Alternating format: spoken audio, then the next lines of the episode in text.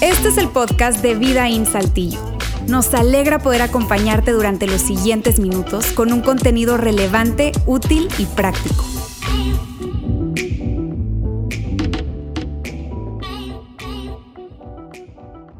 Estás frente a la mayor innovación en aparatos de ejercicio en la historia de la humanidad.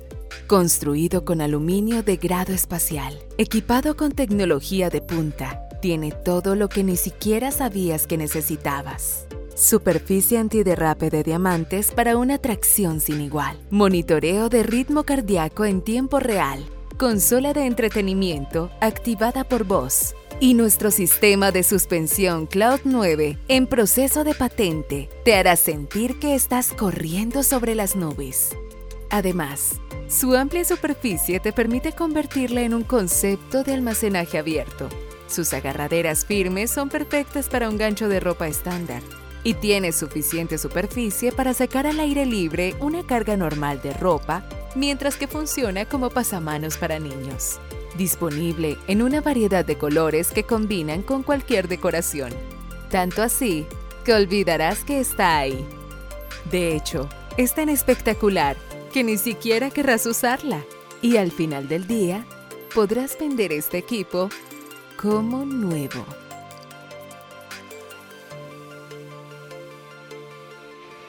Seamos honestos y quiero que levanten la mano honestamente. ¿Quién de nosotros en algún momento de su vida ha comprado algún aparato de ejercicio, sea elíptica, sea caminadora, sea bicicleta, una estación de gimnasio y la ha tenido ahí y ha colgado una toalla. 3, 2, 1, levantamos la mano.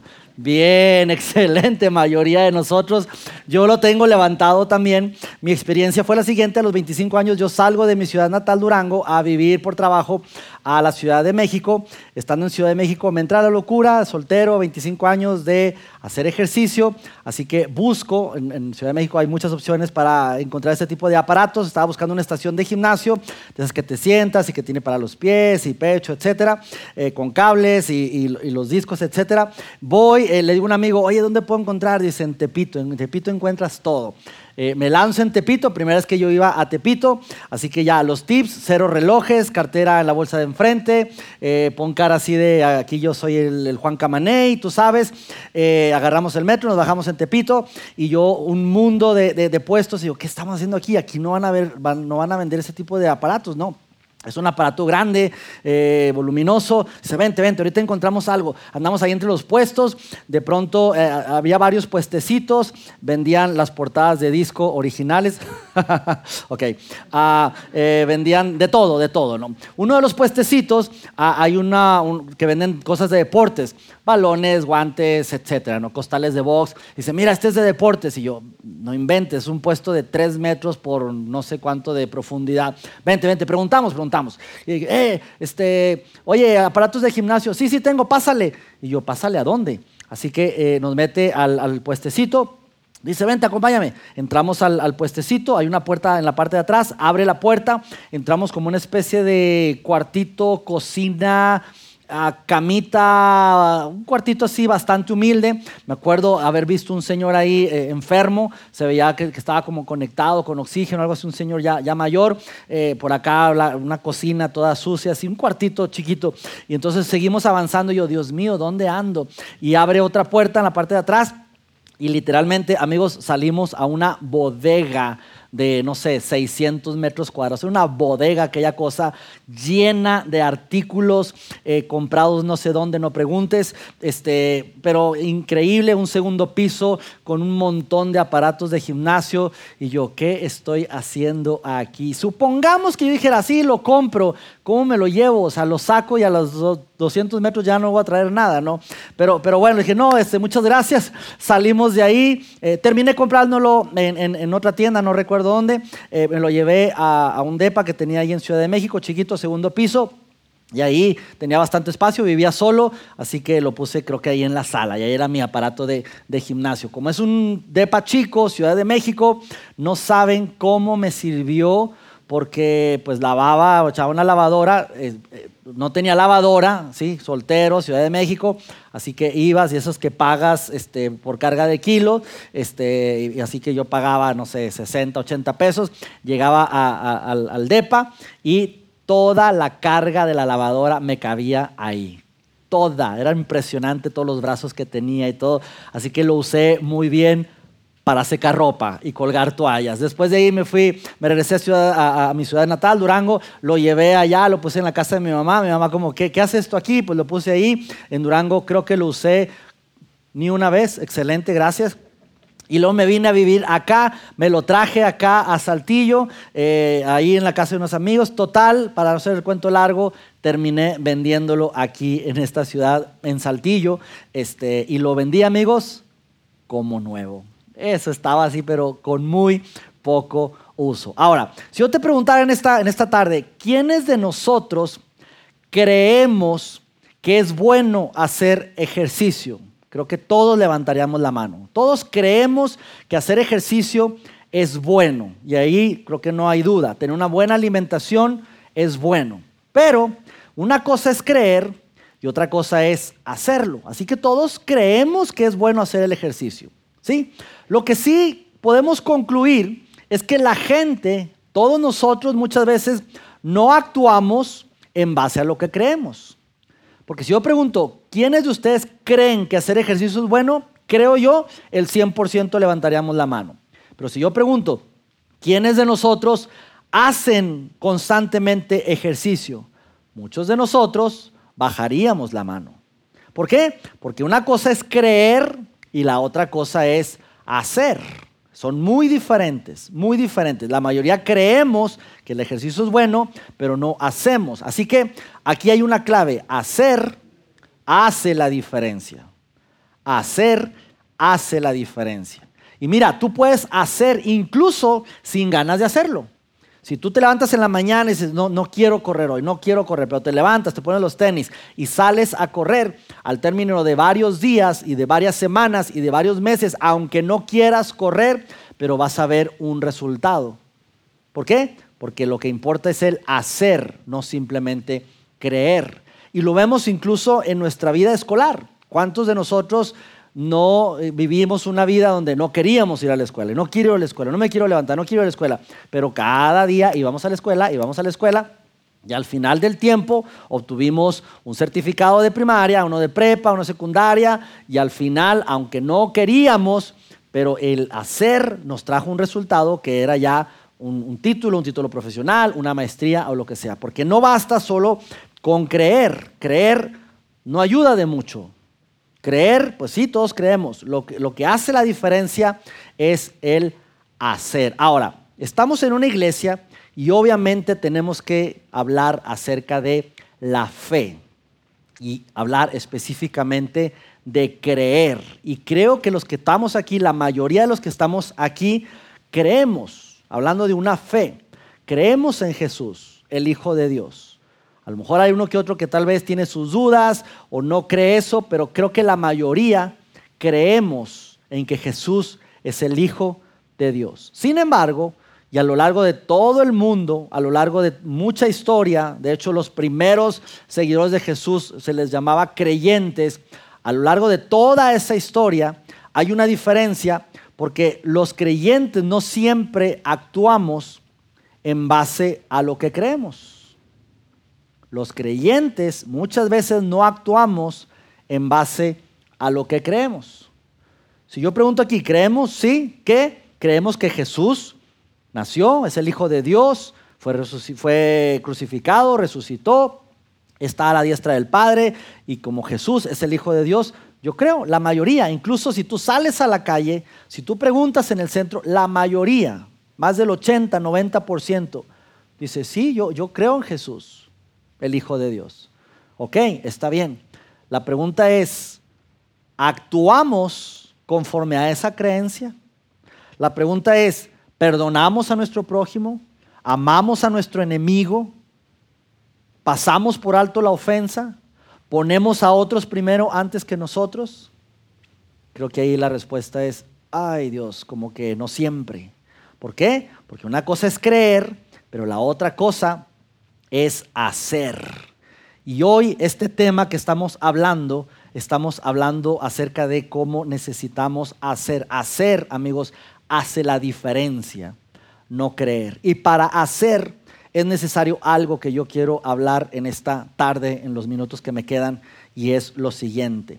Es crucial tener un compañero en nuestra vida, porque tener a alguien en nuestra vida marca una gran diferencia. Tener personas a nuestro alrededor que creen lo mismo que nosotros, que nos ayuda a vivir esa, esa jornada de, de vida, esa fe que tenemos, hace la gran diferencia. Sucede en el deporte, sucede en el ejercicio, sucede en la alimentación. El tener compañeros que nos reten nos ayuda a cumplir nuestras metas. Les pongo un ejemplo. Eh, ahora que salieron los, los teléfonos, eh, los, perdón, los, los eh, relojes inteligentes, ahora tú puedes programar cuántos pasos quieres dar, cuántas calorías, cuántos minutos de ejercicio. Muchos de ustedes usan ese tipo de aplicaciones. tengo un gran amigo que, que tiene, tiene, su, su reloj smart y yo también tengo y, somos muy competitivos, así que nos pusimos, tú puedes competir con alguien. Tú, tú invitas a, a competir y una semana a ver quién cumple más minutos de ejercicio, quién, hace, quién quema más calorías. Así que le dije a mi amigo, le entramos una semana así y íbamos compitiendo. La primera semana le gané yo, luego la siguiente él y, así íbamos. Hubo una semana donde mi amigo, no voy a mencionar su nombre por, por respeto a, él, pero fue pastor de esta iglesia y estaba pelón, pero no voy a mencionar su nombre. Eh, estábamos, estábamos así como que, ya hizo ejercicio y me timbraba y decía Alejandro, ay, ya dije su nombre, perdón. Bueno, no le van a decir, por favor. Este, terminó de entrenar y yo, y este cuate ya entrenó, así que yo salía. Pero hubo una semana en particular donde ya yo lo llevaba aventajado, lo llevaba aventajado, lo llevaba aventajado. Y el miércoles cerraba, eh, martes o miércoles, creo que fue martes, cerraba ya la semana. Y me acuerdo que ya le iba ganando en una reunión aquí en la noche. Y, ya nos vimos aquí y, ya le gané. Así que yo ya dije, esta semana ya es mía, ¿no? Y estábamos aquí, terminamos como a las nueve y media de la noche, más o menos. ¿Qué onda? ¿Cómo es? No se habla del tema porque toda la competencia es tú sabes, no se habla, pero estás pero de pique con él. Así que eh, terminamos la, reunión, llegamos a casa tipo nueve y media, diez, eh, y, yo, no, pues ya le gané, así que súper bien. Llegué a la casa, me acosté y todo el rollo. A, la mañana siguiente eh, me, despierto, me pongo el, tele, el, el, ¿cómo se llama esta cosa? Reloj, se me olvida, Dios mío, es el Alzheimer. Ok, me pongo el, reloj y, y, dice, Alejandro te ganó esta semana. Y yo, ¿qué? ¿Cómo que me ganó esta semana? Y yo lo, checo y sí, había hecho como 10 calorías más que yo. Vengo a la oficina y lo veo y le digo, ¿qué te pasa? O sea, si yo te iba ganando anoche. Dice, no, chamo, ya saben quién es, ¿verdad? Este, llegamos después de la reunión, llegamos con, con, Eliana, y ya dije la esposa, el nombre de su esposa. Este, llegamos a la casa cansadísimos, pero vi, vi el marcador y le dije a Eliana, vente, vamos a, a, caminar un rato. Y Eliana, estás loco, son las 10 de la noche. Toma, vente, vente. Total, salieron a caminar, yo acostado, y él, él caminaron como, no sé, 30 minutos, algo así, se aventó 205 calorías y me ganó.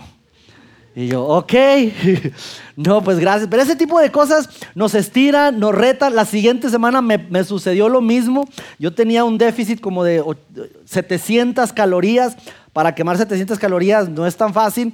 Y me puse a serio, quería echarme una película, ya en la tarde estaba cansado, pero me puse, me puse, me puse, me puse y hice como 900 calorías. Eh, me dice que resulta que lo máximo que registran el día son 400, así que no le pude ganar. Total, fue un caos eso, ¿no?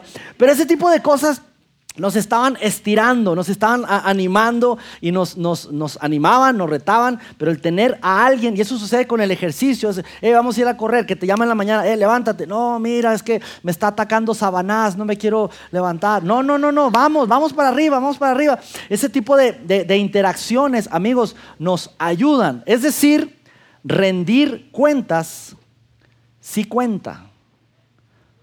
El rendirnos cuentas, amigos, sí cuenta funciona, es necesario.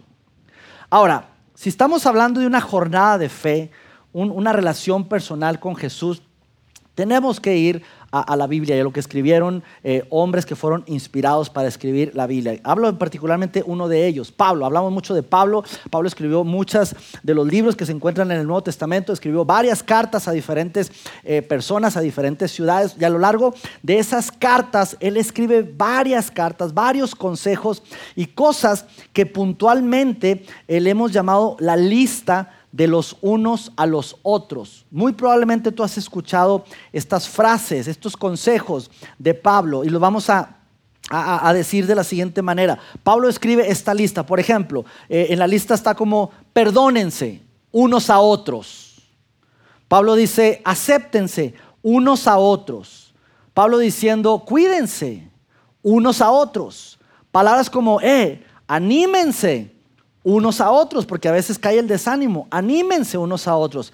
Sométanse. Oh, esa palabra como que si no nos gusta tanto, ¿no? Sométanse unos a otros. Restáurense unos a otros. Carguen las cargas de unos con los otros. Muchos de ese tipo de consejos, tolérense.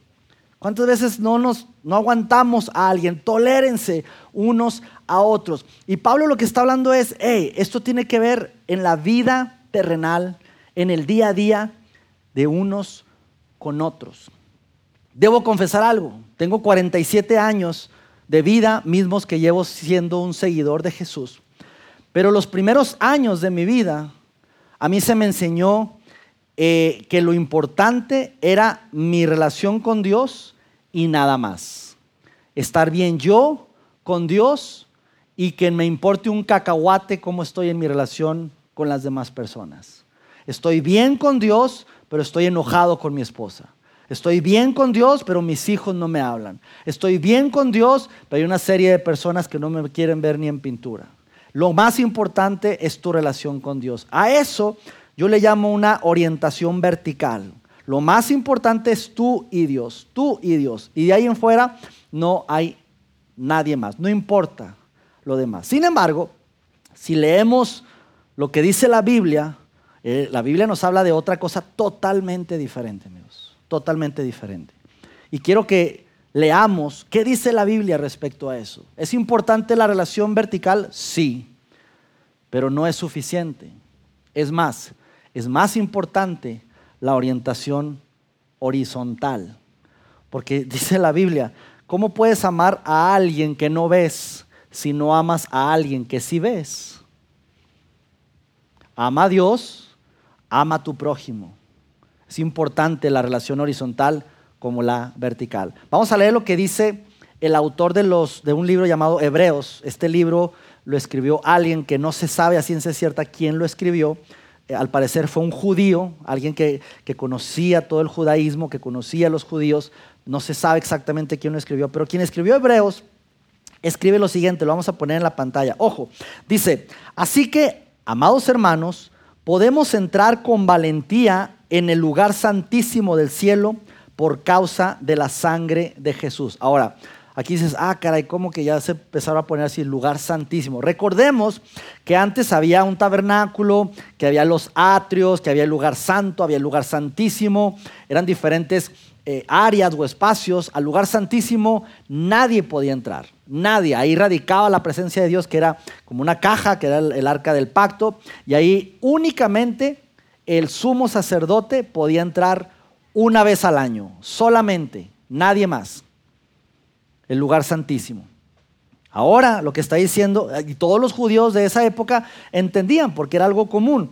Dice, pero ahora podemos entrar con valentía.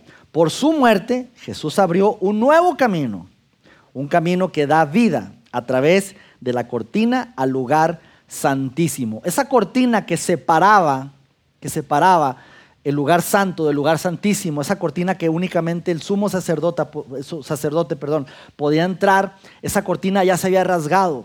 De hecho, eh, cuando narra que Jesús murió y expiró, dice que ahí la cortina se rasgó en dos, es decir, ya no hay separación. Sigue diciendo, ya que tenemos un gran sumo sacerdote que gobierna la casa de Dios, está hablando ahora de Jesús, entremos directamente a la presencia de Dios con corazón sincero y con plena confianza en Él.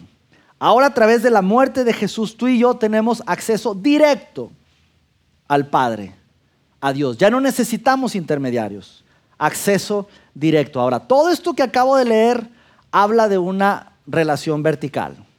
Tú y Dios. Ya no necesitas intermediarios, tú puedes entrar directamente al Padre tú y Dios. Sin embargo, el autor del libro de los Hebreos hace un cambio radical, un cambio drástico en esta manera de llevar el cristianismo, esa relación con Dios. Y en el siguiente versículo empieza a decir lo siguiente. Pensemos en maneras de motivarnos unos a otros, ahí está la lista, a realizar actos de amor y buenas acciones. Entonces ya la cosa no se pone vertical, sino ahora se pone, hey, necesitamos animarnos unos a otros, motivarnos unos a otros, hacer buenas acciones, a mostrar amor, hacer actos de amor. ¿A quién? Al prójimo, a personas. Ahora no solamente se trata de Dios, pero se trata de una fe relacional una fe relacional. ¿Qué significa animarse unos a otros, eh, cuidarse unos a otros, exhortarse unos a otros? Es, es, esa, es esa fe que tiene que ver con personas, amigos. Tiene que ver con, con decir, hey, Héctor, este, te he visto medio, medio triste, medio cabizbajo, ¿qué tienes? ¿Cómo te puedo ayudar?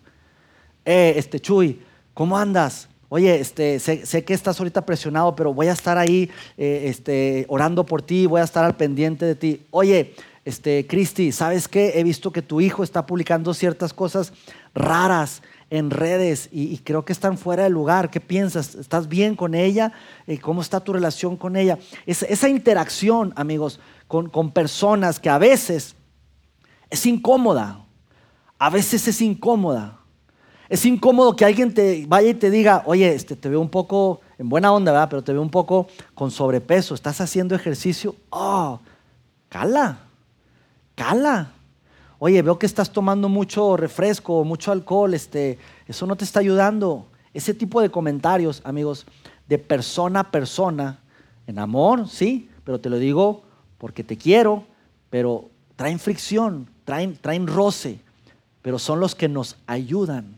Oye, veo que te pusiste a dieta y veo que estás cambiando tu cuerpo, pero de manera, wow, felicidades. ¿A poco no ese tipo de comentarios como que se siente bien y lo motiva a uno a seguir adelante?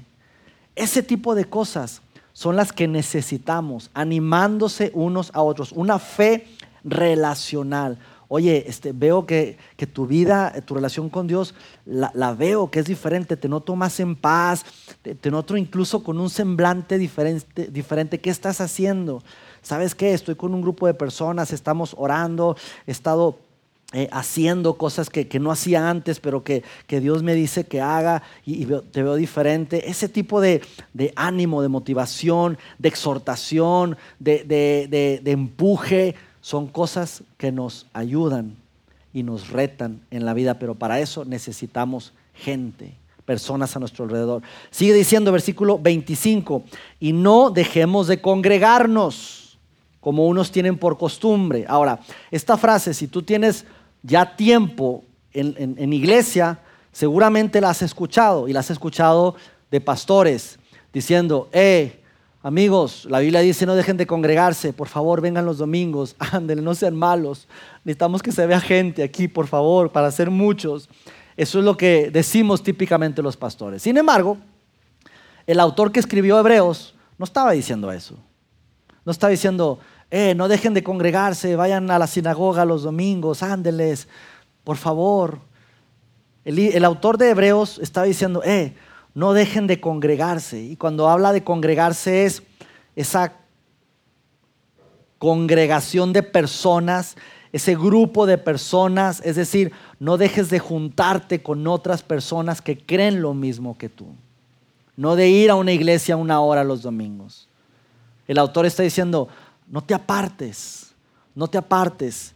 Y remata diciendo lo siguiente, como lo hacen algunos, sino animémonos unos a otros, sobre todo ahora que el día de su regreso está cerca. ¿Qué sucede? Debo, debo decirte algo, en, toda mi, historia que, que, he estado en la iglesia, he visto muchos casos que actúan más o menos así. Y a lo mejor tú estás aquí y dices, y Luis, yo he sido uno de esos, pero ha sido un común denominador. Personas que asisten a alguna iglesia y empiezan a ver cosas que no me gusta, no me agrada, eso no me está gustando, mejor me, salgo de esta iglesia y me voy a otra iglesia y en la otra iglesia, uy, aquí sí está padre, pero no me gusta lo que hacen eso y la manera en cómo lo hacen no me gusta y me voy a otra iglesia y tampoco me gusta el liderazgo y están como que viendo una a otra y llega un momento donde dicen, la verdad es que yo creo en Dios, pero las iglesias no, no, no me gustan, no, no, no son de mi agrado, así que lo importante es mi relación con Dios y dan un paso hacia atrás. Y dice, yo lo importante es mi relación con Dios, yo necesito alimentarme de Dios. ¿Y qué hacen? Pues buscan tal vez mensajes en línea. Y escuchan podcasts, por ahí ven un servicio en línea, ahora que hay demasiada eh, oferta este, en, reuniones en línea, así que yo, eh, yo me, eh, veo un, un mensaje en línea, en internet, un buen predicador, tal vez uno o dos por domingo, y es mi manera de alimentarme. Por ahí pongo música eh, cristiana o que hable de Dios, y es la manera en cómo estoy teniendo mi relación, porque yo creo en Dios, no creo en la iglesia y no quiero saber nada de estos hermanitos que son una bola de hipócritas. Lo importante es mi relación con Dios, y empiezo a escuchar música, y tal vez agarre un plan de lectura y, leo, leo mi Biblia, pero no me estoy juntando con nadie, no tengo a nadie que, con, con, con quien me esté yo hablando, ni hablando, ni me está hablando. Y poco a poco dejo de seguir ese plan de lectura y me envuelvo en el trabajo. Nadie me dice nada porque estoy solo y tengo mi, devocional con Dios, pero cada vez es menor, cada vez tengo menos tiempo y ya los mensajes ya no más escucho uno cada domingo, tal vez uno cada 15 días y ya por ahí escucho una vez al mes y poco a poco la persona se va enfriando, se va poniendo más, incluso más crítica. Es que todo es una bola de hipócritas. Yo no quiero ser un hipócrita, no quiero ser uno más de esos. Así que yo, mi relación con Dios, ahí más o menos la llevo, pero los que sí están, a esos, esos este, son, son hipócritas y, yo los conozco, sé cómo está todo ese mundo y poco a poco te vas, te vas eh, poniendo solo, más crítico, son una bola de pecadores, lo importante es Dios y te vas alejando, te vas alejando, te vas alejando al momento, hasta el momento que te enfrías y llevas una vida totalmente solo. Juegas al llanero solitario, al cristiano llanero solitario, pero terminas siendo solo. ¿Qué sucede con la iglesia? Cuando digo iglesia, hablo de todos los que somos seguidores de Jesús. Y no hablo solamente de, nosotros, pero hay miles y miles de más personas que formamos parte de la iglesia. Escúchame Cuando estaba Jesús aquí, de repente empezó a hablar con sus discípulos. Les dice lo siguiente, eh amigos, yo estoy aquí, pero me van a matar y luego voy a resucitar y luego me voy a ir, pero voy a regresar. Y ustedes, y de repente los, los, discípulos como que, a ver, no, no entiendo de qué estás hablando. Felipe se levanta y le dice, Jesús, a ver, como que no estamos entendiendo mucho esto, pero te hago una petición. Y le dice Felipe lo siguiente, Jesús, muéstranos al Padre. Y Jesús le responde lo siguiente, si me han visto a mí, han visto al Padre. Si me han visto a mí, Jesús, han visto al Padre. Así que los discípulos, ok, la representación del Padre aquí en la tierra era Jesús. Si lo hemos visto a Jesús, hemos visto al Padre. Ahora, Jesús estuvo unos años, efectivamente, lo apresan, lo matan, resucita y se va al cielo. Y ya no había Jesús físico en planeta Tierra. Pero ahora Jesús dice lo siguiente, la iglesia ahora es el cuerpo de Cristo. La iglesia ahora es el cuerpo de Cristo. Es decir, las personas, ¿sí? Las personas, no Carlos, no Felipe, no Saúl, no Ana, no, no, no, no. Todos ahora somos el cuerpo de Cristo. Así que hay una correlación diseñada divinamente entre la comunidad, un grupo de personas y la fidelidad y la fe. Es decir, la iglesia somos, te voy a decir lo siguiente, somos lo más cercano que hay el cuerpo de Cristo en cuanto a Dios. Personas que no conocen a Dios y quieren conocer a Dios, nosotros somos lo más cercano que esa persona puede ver respecto a Dios. Si alguien dijera, muéstranos al Padre, Jesús diría, si me has visto a mí, has visto al Padre. Yo me voy. Jesús diría, si ves a la iglesia, has visto al Padre. La pregunta es, como iglesia, ¿representamos bien al Padre? Ay, Dios. Pero es la iglesia, amigos. No es Oscar, no es Lili. Somos todos. es la iglesia. Por eso, lo que decía eh, eh, eh, el, autor de Hebreos, no dejen de congregarse, porque si se, si se, si se separan, si dicen, no, es que la onda es mi relación con Dios, y, vean a Luis, o sea, vean, véanme a mí, yo soy el representador de Dios. Uf, cuidado con esas declaraciones, somos la iglesia. No dejen de congregarse como algunos tienen por costumbre, sino animémonos unos a otros, sobre todo ahora que el día de su regreso está cerca. La iglesia somos todos nosotros. Y Jesús dijo, va a, haber un, va a haber un momento donde van a tener la oportunidad de mostrar eso. Y me van a dar de comer, y me van a dar de, beber, y me van a visitar. Y ustedes van a decir, ¿cuándo Jesús? Si, si ya no te vimos. Y Jesús dijo, ah, cuando vayas y veas a un sediento y tú le des de tomar, me estás dando agua a mí.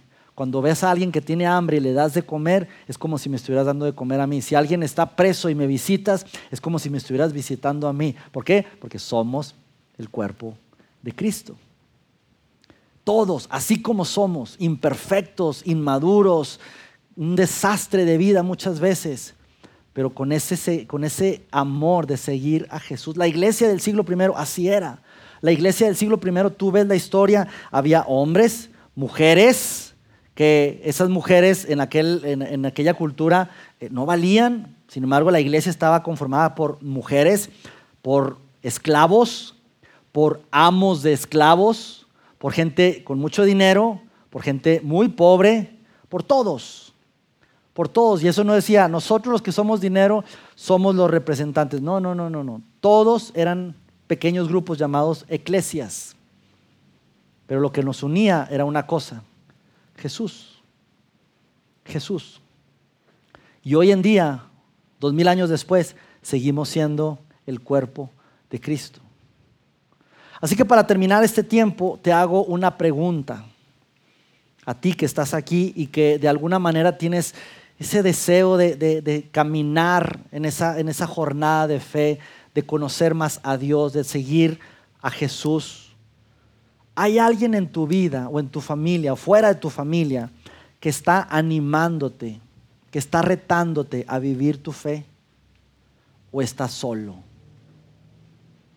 ¿Hay alguien fuera de, tu familia, de tus familiares que, que, te confronta, te reta, te anima, te motiva, te confronta?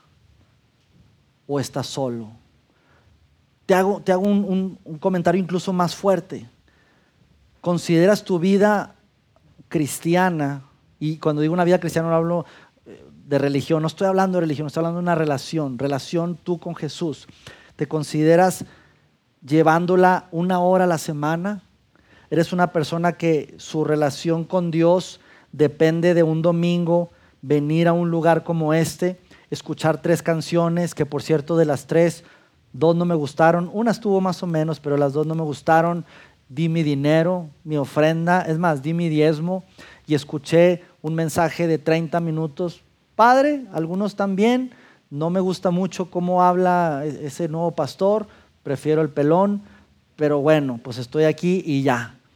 Y ya termina la hora, hora 5, y ahí termina mi relación con Dios. Esa es mi vida espiritual, es así. Y si es así, yo te preguntaría, ¿no quisieras realmente correr y poder disfrutar tu fe en relación con otros?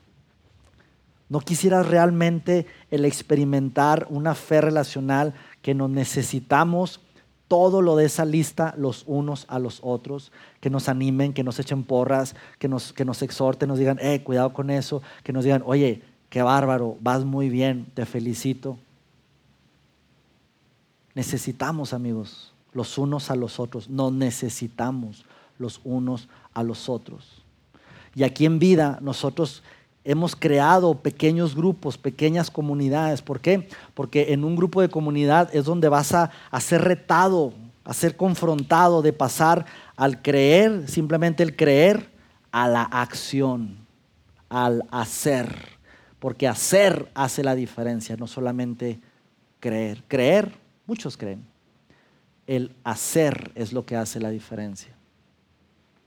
Y yo quiero animarte, cierro con esto, quiero animarte a que, a que seas intencional. ¿sí? Porque a veces es complicado, a veces no queremos, pero que seas parte de una comunidad pequeña, que tu vida relacional, tu vida de fe, no dependa de una hora, hora, cinco minutos viniendo a este espacio. ¿Esto ayuda? Sí, síguelo haciendo. Pero la interacción que hay en las relaciones, esa es increíblemente bueno. ¿Cómo lo hacemos aquí en, en vida? Tenemos grupos pequeños, tenemos dos semanas hablando acerca de esos grupos pequeños. Estoy tan contento porque más de 240 personas se han sumado a un grupo pequeño. El día de mañana arrancamos eh, grupos, grupos nuevos, grupos pequeños y, felicidades a, a, todos aquellos que dieron ese paso. Va a ser una jornada increíble, pero si tú estás aquí y dices tú, oye Luis, yo no me enteré, yo no me escribí, yo no supe, yo no sé de qué estás hablando, pero sí necesito gente a mi alrededor que me anime, que me exhorte, que me motive, que me cuide, que me eche porras. Necesito. Entonces quiero animarte a que des ese paso. ¿Por qué? Porque eso es lo que cuenta, el hacer. Si yo te preguntara, ¿hiciste ejercicio el año pasado? Entonces, no. ¿Por qué?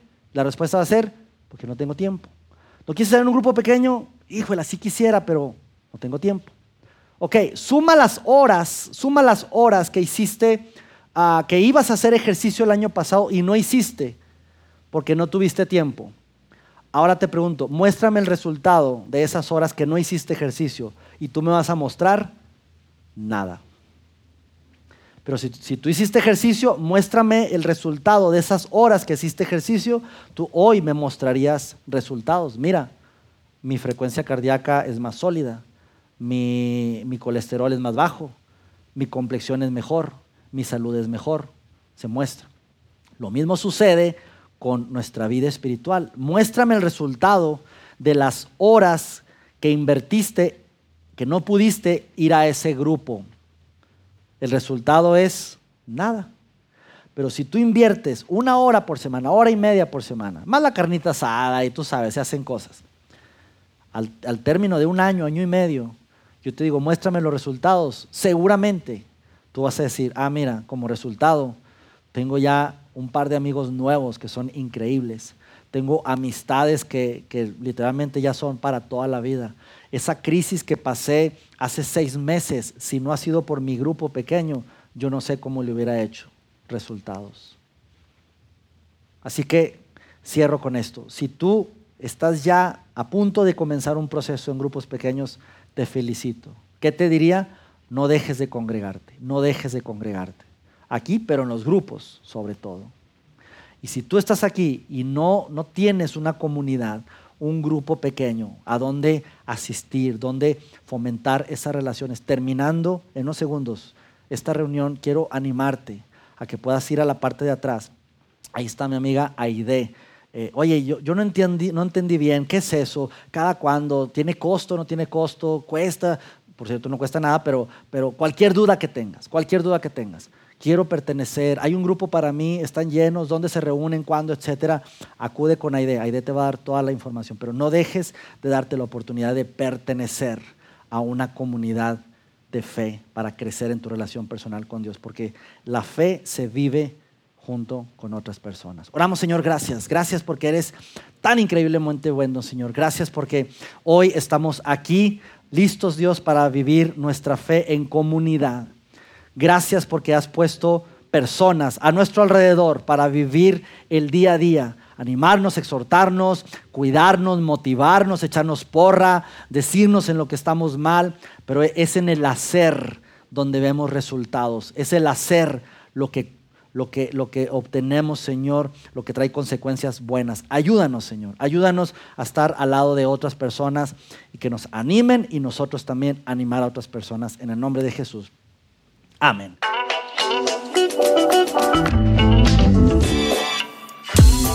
Sigue conectado a los contenidos de Vida en Saltillo a través de nuestro sitio web y de las redes sociales. Muy pronto estaremos de vuelta con un nuevo episodio.